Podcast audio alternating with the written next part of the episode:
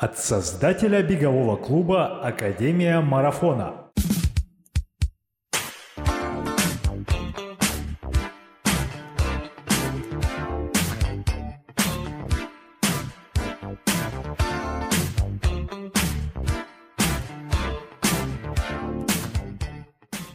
Всем привет, друзья! Это Сергей Черепанов и Анна Панина. Это по-прежнему подкаст «Держи темп», и это по-прежнему подкаст, подкасте, разминка. Всем привет! Йоу! Начнем с новостей, которые произошли за неделю в Академии марафона. Супер! Для этого мне нужен протокол. Протокол чего? Правильно, академическая тысяча, которая была в субботу, и в ней приняли участие 50 спортсменов. А мы соблюдаем вообще все нормы, протоколы Да, и все прочее. Их было 48. Их, да, их было 48, все держали дистанцию, потому что первый результат — это Макс Холоднов, 2.49, поздравляю тебя. И первая у девушек была Вера Добротворская, 3.11. Средний результат, как мы посчитали, это 3.37 на километр, соответственно. И классно провели субботнее утро, подарили всем прекрасные открыточки. От кого? Правильно, от Саши Экерт, которая лампа бегает. Очередная серия беговых открыток для Академии марафона. Ребят кайфанули и что, сделали классный забег? Да, все так. А, что еще у нас на прошлой неделе у нас произошло? Выпустился очередной поток курса абитуриент, правильно? Ну, получается так. Да, и они, кстати, тоже бежали свою контрольную тысячу, и два, двое из них, или трое даже, решили не бежать со своим потоком, а пришли бежать уже со всеми академиками. Это тоже очень классно, и ребята довольно-таки прикольно выступили и показали, что за месяц занятий в группе своей небольшой, элитной, они показали их отличный прогресс.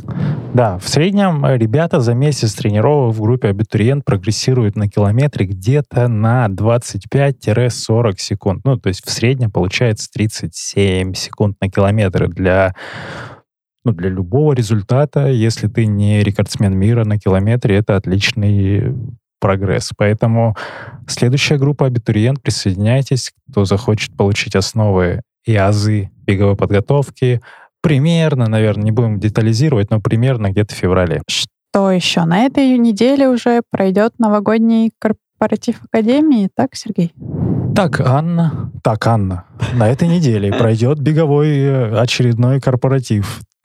Точнее, он даже будет не беговой, а он будет в формате э, классного праздника. Тоже все нормы будут соблюдены. 49 человек э, в нашем э, приятном лофте AirBroker. Наши друзья из интернет-агентства, которые нам помогают с организацией на базе своего пространства. И еще у нас продолжается новогодний академический марафон в нашем уютном чатике в Телеграм, и иногда он выходит немножечко за его пределы. В Инстаграме вы можете видеть какие-то сумасшедшие упражнения в исполнении академиков. Знаете, что это наш марафон. Ребята зарабатывают баллы, общаются, и на новогодней вечеринке мы подведем итоги и наградим победителей. Да, новогодний корпоратив — это тайны Санта, это подарочки друг другу, это подведение годовых итогов. э, Смотрим фотографии, смотрим какой-то контент, э, делимся прикольчиками, обсуждаем планы. Хотя, э, как показал 2020 год, планы строить какие-то, ну, прям категорически не, не стоит. Такой день в субботу, 19 декабря. Следите, я думаю, в сторис в, в Академии. Кто не пришел, смотрите, делитесь впечатлениями там. И следующая рубрика «Вопросы слушателей». С некоторых пор, Сергей, вопросы нам могут задавать только подписчики нашего Патреона, так? Ну, в России говорят Patreon почему-то, но правильно читается Patreon. Окей. И что ж, у нас есть подписчики и есть вопрос. Через какое время будут отчислять академиков за неуспеваемость, если они не пробежали марафон? У нас же все-таки Академия марафона. Ну, это такая шутка, но позже я объясню, к чему это ведет. Вот как ты думаешь, если ты занимаешься в Академии марафона, ты обязан пробежать марафон?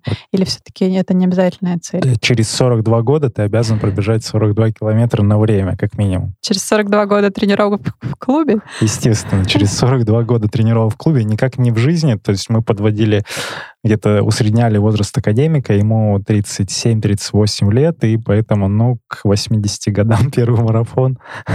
Ладно, хорошо, через 4.2 года можно пробежать свой э, первый марафон. Может быть, не первый, но в целом мы топим за то, чтобы э, люди, академики наши любимые, они прогрессировали очень плавно, начиная с дистанции от 10 километров, улучшали там результат, прокачивали силу, скорость, потом половинка, и потом в какой-то момент уже марафон. Но опять же, марафон, если кто не бегал, это просто для начала потрогать, что это такое, получить опыт, и потом уже следующий э, марафонный результат. То есть это все равно экстремальная нагрузка, и она не всем, далеко не всем подходит. Мы лишь за то, чтобы, безусловно, полюбить бег э, в разных его проявлениях. Вот, это очень важно, потому что многие ребята, даже когда там ты их зовешь, например, на подкаст, они говорят, да я еще ни одного марафона не пробежал, типа я еще... Вот, многие считают, что это обязательная часть для того, чтобы быть таким посвященным, настоящим бегуном. Вот, поэтому мы хотим еще раз отметить, что это не главное. И я, как человек, который уже почти два года тренируется в академии и не пробежал ни одного марафона, Будешь я отчислен. тому пример. Через 42 года. 40 лет еще есть. Вот. И поэтому, ну, на самом деле, здесь первая часть вопроса была адресована именно ко мне, потому что я зарегистрировалась таки на московский марафон 2021. Ага. И вот у меня спрашивают, как, как же я решилась все-таки. А как... ты где-то выкладывала это в э, сторис? Да, выкладывала в сторис. Хорошо. И я бы так не узнал, на самом деле, если бы ты не задала этот вопрос здесь. Как же я все-таки решилась, и вообще, как меняется жизнь людей, когда они принимают такое решение. А почему я до сих пор не пробежала марафон? Вот мне понравилась очень позиция Маши Евдокименко, которую она в недавнем выпуске подкаста озвучила. Вот у меня примерно то же самое. Я знаю, что для того, чтобы пробежать нормальный марафон, к нему надо готовиться, а готовиться мне не хочется. ну, то есть я не могу еще больше внимания и сил уделять своей беговой подготовке. Мне кажется, я и так очень много вкладываю сил в свои тренировки, но при этом даже на, мар- на полумарафоне мне пришлось немного под- пострадать в плане, там, ноги у меня выдерживают, дыхание у меня нормально, но у меня вот там бок, например, всегда колет. И я понимаю, для того, чтобы пробежать марафон, мне там надо диету соблюдать, что-то там заморачиваться с какими-то там таблетками. Я это все не очень люблю, поэтому это как бы откладываю. Но в то же время я понимаю, что я когда-нибудь его пробегу. А это будет в 2021 да, году? Да, это в 2021 году. Ну, возможно, не в сентябре. То есть если получится все-таки какой-то выездной старт, то, наверное, я побегу там. Если нет, то в Москве.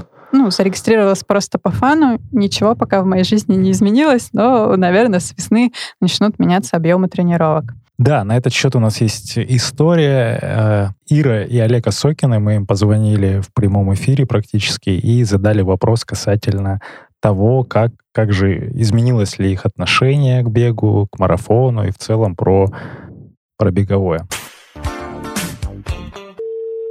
Как вам вообще а, пришло желание бежать первый марафон и долго ли вы к этой цели шли?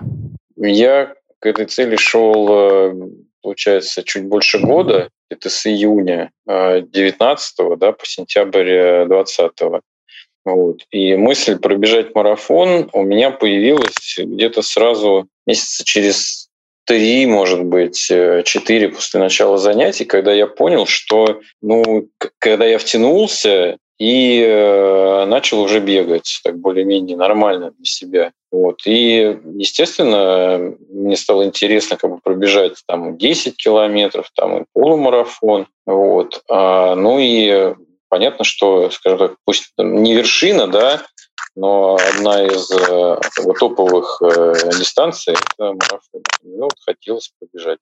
Супер. Значит, изначально я не собиралась бежать никакой марафон в этом августе. Наверное, я побежала только потому, что Олег мне сказал, да что ты, типа, не бойся, пошли. Мне тогда пришлось перекупить Она слот. на десятку была зарегистрирована. На да. марафон. Ну, и это я осознала в июне.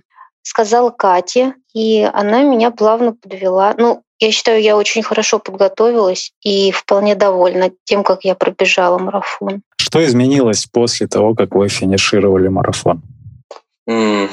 Ну, я после марафона полтора месяца не бегал, как минимум. Короче, я травмировался. Но, слава богу, все э, заросло, и я опять э, бегаю. А изменилось, э, ну, лично для меня я понял, что я могу пробежать марафон, то есть это меня уже не пугает дистанция. Я на самом деле очень боялся перед стартом, ну, скажем так, переживал. Вот. А теперь я не боюсь, я понимаю, что я могу добежать. Главное, чтобы ничего не отвалилось по дороге. А да? я хотя и легко отделалась, но тоже поняла, что марафон это не шутки, к нему нужно очень серьезно подготовиться не забывать ни в коем случае про ОФП и выполнять всю программу, которую тренер составляет для подготовки марафона. Ну а так, чтобы там после марафона сказать, ого, ничего себе, я теперь марафонец, вот такого у меня что-то не было. Это было очень здорово, я довольна, что я пробежала марафон.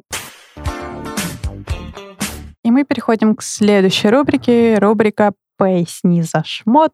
И сегодня мы обсуждаем гаджеты.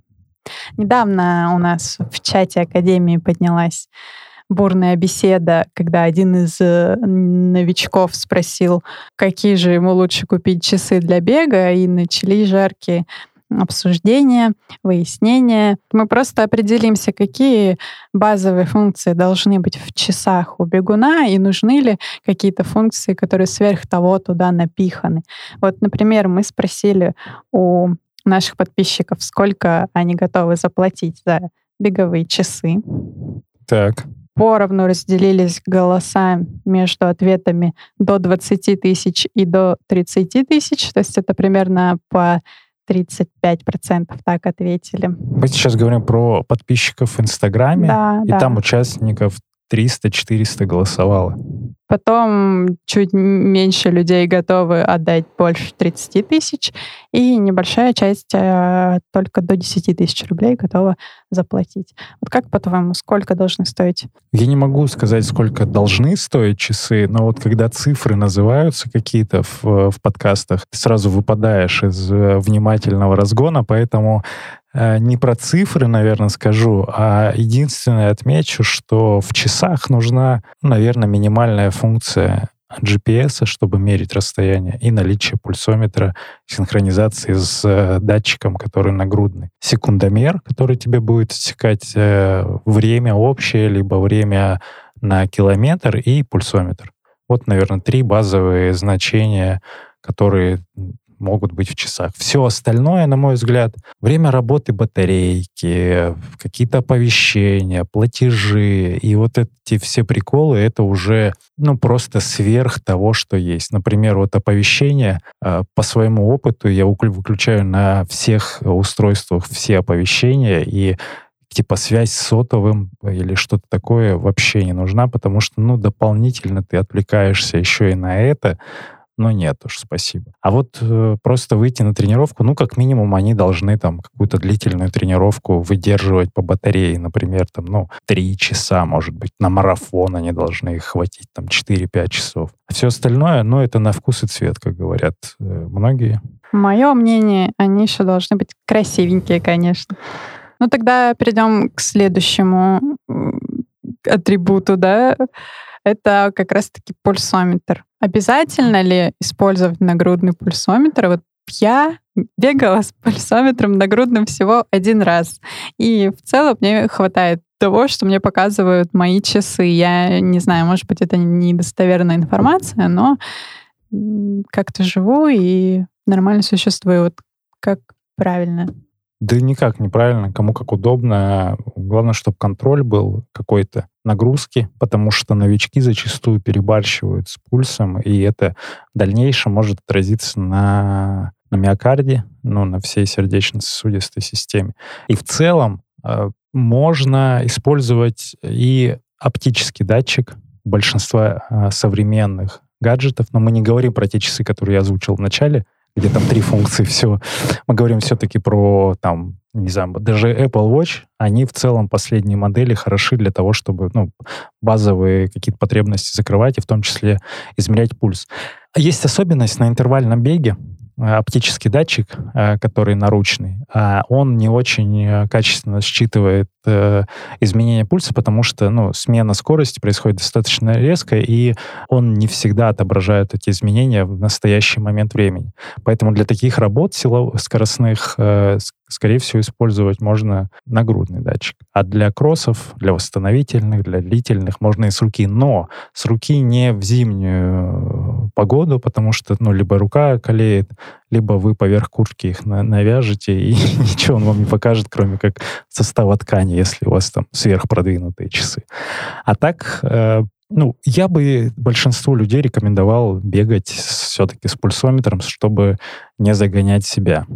А так можно и по ощущениям. Кто продвинутый уже человек, он может ну, в целом уже бежать, ориентируясь на собственные чувства, как у него дыхание происходит. Ну, либо самый простой вот этот стереотипный заход про то, что на бегу можно сочинять стихи, в моем случае, а в вашем случае их озвучивать, например, там, читать Пушкина или э, какую-то песню петь. Если дыхание не сбивается, то вы, соответственно, в комфортной зоне бежите, у вас еще жиры сжигаются, и вам комфортно, вы еще не закислились. Если вы начинаете сбиваться, и текст уже забывается, то подучите текст, во-первых, а во-вторых, э, ну, потише, помедленнее, чуть-чуть не торопитесь, переходите на шаг, меняйте темп, э, опускайте его, и вот такие, наверное, советики. Э, ну и ты хочешь узнать, сколько процентов наших подписчиков пользуются нагрудным пульсометром? А я думаю, что меньшинство. А вот нет, с нагрудным бегают 60%. О! А по часам только 40%. Ребята, респект Такое вот исследование, вам. да. Ну и следующий тогда блок э, этой нашей рубрики. Давай посмотрим, сколько а, мы используем приложений для бега. Так. Ну, могу я первое открыть, может быть, у тебя их больше. У меня есть, конечно же, папочка Бег. И здесь у меня шесть приложений. Garmin Connect. Понятно, да. чтобы загружать данные с часов. Final Search, где у меня план тренировок. Strava, чтобы ставить лайки другим а, и не, собирать не, себе. Не, не, не лайки, кудосы. А, так, да? Хорошо. Или кудосы они называются. Вот. Потом у меня есть э, приложение, чтобы измерять пульс в состоянии покоя. И пейс-калькулятор у меня еще есть, но он мне нужен бывает. И иногда переводить э, из каких-нибудь миль в километры, да? Ну и чтобы рассчитывать средний темп, средний темп когда я пишу тексты. И еще есть приложение Blackroll. Что касается меня, у меня, наверное, есть все приложения про бег, но сейчас посмотрим. У меня есть э, Pace калькулятор, Connect Garmin, да, это все то же самое, что у Ани. Strava, техник приложения, оно разбирает технику там в слоумо, это можно все записывать. Есть Final Search, есть... Ого, а как это разбирать технику и что с ним делает? Там можно э, бег записать на видео и отметить углы, например, угол наклона корпуса, тела, руки, ноги, все стрелочками посчитать углы, чтобы ну, правильный паттерн до и после, например, оценить. Это есть э, протокол оценки техники бега, и иногда я таким балуюсь для ребят, которые ну, у нас в клубе в том числе бегают. Есть приложение Freeletics, это подписка на ОФП с собственным весом и там функциональные тренировки. А метроном есть, ранен калькулятор, Авдот 2, что это? Воркаут. Эти все приложения в выгруженном режиме. Ну, раннинг калькулятор, он там оценивает э, твой э, результат по, э, например, ты вводишь э, результат на пятерку, он тебе дает э, оценку на десятку или на полумарафон. В DOT 2, наверное, называется, Dot 2, он то же самое делает, типа там МПК считает. А workout калькулятор — это оценка, э, калькулятор для табаты, куда можно вносить секундомер, в какой пропорции, сколько там 20 секунд работаем, 10 секунд отдыхаем. Метроном — это для частоты шага, чтобы подстраивать шаг тоже для работы над техникой бега. И есть приложение Relief, которое я не использую. Оно для построение видоса на основании твоего маршрута. И он типа в картах динамичную такую штуку показывает, где там максимальный пульс был, где там э, максимальный темп, mm-hmm, вот это вот все такое. Вот, поэтому вот такие приложения. Blackroll тоже есть, потому что мы вообще амбассадоры э, миофасциального релиза и практикуем это в том числе с помощью их видосов. Там очень много контента, даже если у вас нет ролла или блэк ролла, но вы хотите посмотреть на, на тему восстановления, вот скачайте их приложение, там прям видеоуроки, разбор всяких прикольных штук для миофасциального. А если нет ролла, то зачем смотреть видео? Ну, вдохновиться и купить ролл. Класс. Э, знаешь, сколько таких же человек, как ты, у которых больше пяти приложений? Нет. Их два. Два человека? Два человека, а основная масса, подавляющее большинство, ответили, что у них одно-три приложения. Ну, И есть 11 э, счастливчиков, у которых нет ни одного приложения. Это староверы. Мне кажется, они лукавят, потому что они считают Garmin Connect или Polar Flow, которые синхронизируют их часы. Как же они тогда выгружают свои тренировки? Ну, может быть, никак. Ну, тогда Инстаграм они не должны читать. И вообще у них и смартфона нет. Хорошо. И все мои приложения, они тоже в таком фоновом режиме зачастую крайне редко используются. Именно так. И последний блок э, мы спросили у ребят, и сейчас обсудим это с тобой, какие еще бывают гаджеты и, и что вообще нужно ли их использовать. Вот э, э подавляющее большинство назвали беспроводные наушники, но это, я считаю, не слишком имеет отношение к бегу. А вот э, касаемо бега, это футпод, либо страйт. То есть это такие датчики, которые крепятся к кроссовкам. Вот что ты можешь про них рассказать? Шапочку свою экспертную тоже надел. А, Футпод — это при штучечка, которая тоже на кроссовок крепится для того, чтобы отслеживать э, шагами расстояние, например, в манеже, когда GPS не работает, ты его калибруешь где-то на открытой поверхности, ты знаешь, что по часам там отрезок ты, или на стадионе ты пробегаешь 400 метров, и через приложение или через часы ты его калибруешь, и он на твое количество шагов, он будет знать, что за столько шагов у тебя такое расстояние преодолевается. Там частоту шага он может считать, и, э, вертикальные, горизонтальные колебания и прочие дела. Это раз. А, не знаю, вот у нас Женечек бегает зачастую с такими штуками. Илья Ромашов, но Ильи, по-моему, он не откалиброван, поэтому он просто с ним бегает. Не всегда он точно у него показывает значение. Да, да, типа надел и забыл. И футпот, ну, вообще не пользуюсь, потому что на треке, например, на закрытом, ну, вот где нет GPS, по моему опыту, я обычно отсекаю просто рукой. Я знаю, что 5 кругов — это 1000 метров. У меня работает просто секундомер с одним экраном. Я там, если надо мне прям четенько попасть в секунды, то я каждый круг отсекаю рукой. Э, если надо просто километр отсечь, то я просто круги считаю. Если работа там 1000 через 400, то я знаю, что 5 кругов мне нужно смотреть на расстояние. То есть бывают люди, которые в манеже бегают по GPS и, например, стартуют с одного угла, а заканчивают где-то в середине. И ты такой, эй, йоу, ну подождите, у меня же часы показали там тысячу метров. Нет, чувак, у тебя часы показали тысяча и сорок метров, потому что ты уже убежал с места старта уже на пол полстадиона. И вот такие приколы бывают. А есть еще стрит, ну, страйт, стрит, наверное, стрит может быть правильнее, или страйт, не знаю. В общем, это, так, это датчик мощности, который также крепится к кроссовку, он а, синхронизирован с часами, и туда можно вывести мощность, э, которая тебе, опять же, ну, вот обычно люди тренируются по зонам, по пульсовым, есть там классическое определение пяти пульсовых зон, и в определенной зоне нужно делать определенную работу. В датчике мощности такая же история. То есть он э, отслеживает э, в трех плоскостях нагрузку, которую ты делаешь. То есть, э, опять же, частота, давление, Это... высота и все прочее. И он берет и выстраивает свой, свой тоже пяти ступенчатый... Ну, это мощность что? Уда э, удара ноги? Нет, проталкивание. Проталкивание. Ну, то есть это полезно для ну, как вот у велосипедов, у велосипедистов, у них есть тоже датчик мощности, он считает каденс, и сколько ты там ватт вы, выкручиваешь. Здесь у тебя, ну, как часто ты ногами перебираешь, может быть, э, проталкиваешься. Ну, тут детали надо погружаться, я прям глобально не знаю. Но он в чем хорош?